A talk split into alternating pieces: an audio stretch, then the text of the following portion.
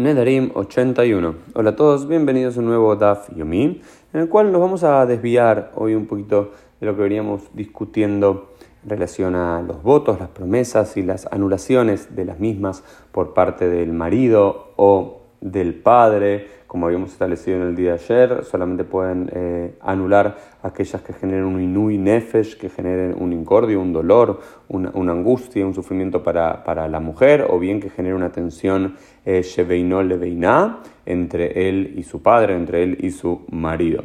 Eh, porque la Gemara acá nos habla, trae un midrash, trae un midrash interesante, en el cual los jajamim, eh, de la tierra de Israel, le mandan a los jamim de Babilonia, había contacto, ¿no? O sea, sabíamos que había dos grandes comunidades judías en los primeros siglos de la era común, eh, especialmente dos comunidades rabínicas, una en el centro norte de la tierra de Israel y en la otra en Babilonia, en Irak, cerca del Éufrates, y había misivas entre un lado y el otro, eh, rabinos de la tierra de Israel que iban y llevaban noticias a Babilonia, y rabinos de Babilonia que iban a las yeshivot de Israel a estudiar, y también eh, misivas, cartas, ¿no? Y en una de esas misivas, Shalhula Mitam, ¿no? Le, les mandaron los sabios de la tierra de Israel a los sabios de Babel. Eh, le dicen tres cosas, y a mí me interesan dos cosas, es decir, Izaru Bajapura, que estudien Torah 2. Dice, al prestar los sabios de Babilonia acostumbran a estudiar Torah en soledad y los sabios de la tierra de Israel le dicen, acostúmbrese a estudiar Bejapurá, Bejabruta en compañía, no estudien Torah solos. Y dice, Izaru Bibneyaniim Shem etc. Y tengan cuidado, tengan mucho cuidado de no menospreciar, de no ningunear a los hijos de los pobres y a involucrarlos en la comunidad. ¿Por qué? Shem etc. Porque de ellos va a salir la Torah. Es interesante, tenemos este, este concepto que los jajamín de la tierra de Israel le dicen a los jajamín de Babilonia es no descuiden a los hijos de los pobres, digamos, eh, que vayan a las escuelas, a la yeshivot, a los batei midrash, estudiar, digamos, porque de ellos va a salir la Torah.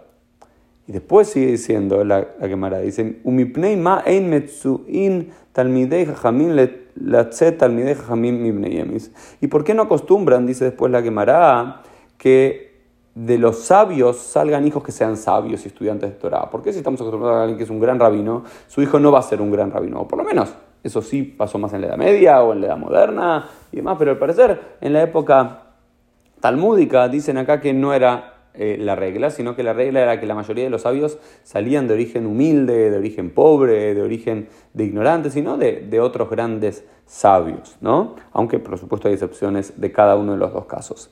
Y, hay varias respuestas, hay varias respuestas. La respuesta de Rabbi Yosef es Torah para que no digan la Torah es nuestra herencia, ¿no? Digamos, hay una, hay una idea de la tradición judía, y eso también lo encontramos en Pirkei Avot y más, que dice, uno no puede decir que la Torah es mi herencia, ah, mi padre fue un gran Talmud yo también voy a ser un gran Talmud soy un gran conocedor de la Torah, no tengo que esforzarme mucho, no.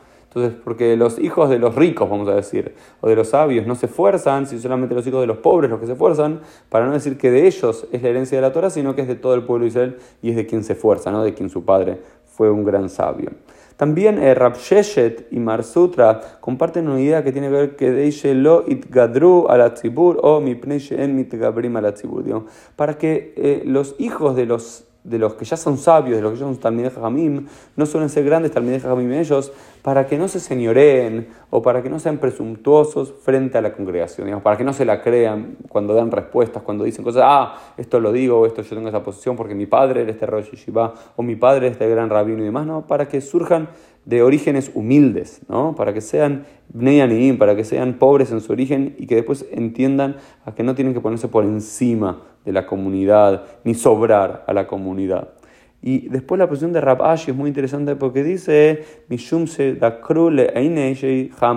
porque llaman a las personas, a las otras personas, a las personas ordinarias que no saben tanto de eh, burros, ¿no? Digamos, esos, los hijos de los sabios se la creen tanto, que todo el resto de la humanidad son burros, porque no, sus padres no son estos grandes sabios, que los llaman burros a los otros, Hamorim.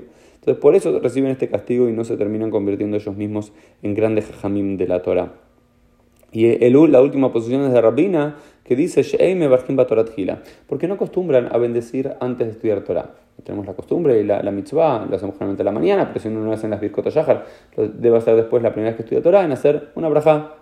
Baruch Ata Hashem, lo que número Jolam, la de Torah, que nos encomendaste eh, ocuparnos en el estudio de la Torah. Y al parecer, los hijos de los sabios no sienten que tienen que hacer esta bendición. Algunos dicen, pues están todo el día ocupándose de estudiar Torah, pero también lo podemos entender porque sienten que ah, ya les fue dado, que no hay ningún esfuerzo extra, que no hay ninguna lleva dada, que es parte de su herencia, de su vida, por lo cual no se toman realmente con esfuerzo y con, con seriedad el tema de bendecir eh, el estudio de la Torah y, y esa posibilidad que ellos tienen, por lo cual son castigados y no se convierten en grandes sabios. Fue un poquito del Midrash del día de hoy. Nos vemos Dios mediante en el día de mañana con un nuevo Dafimi.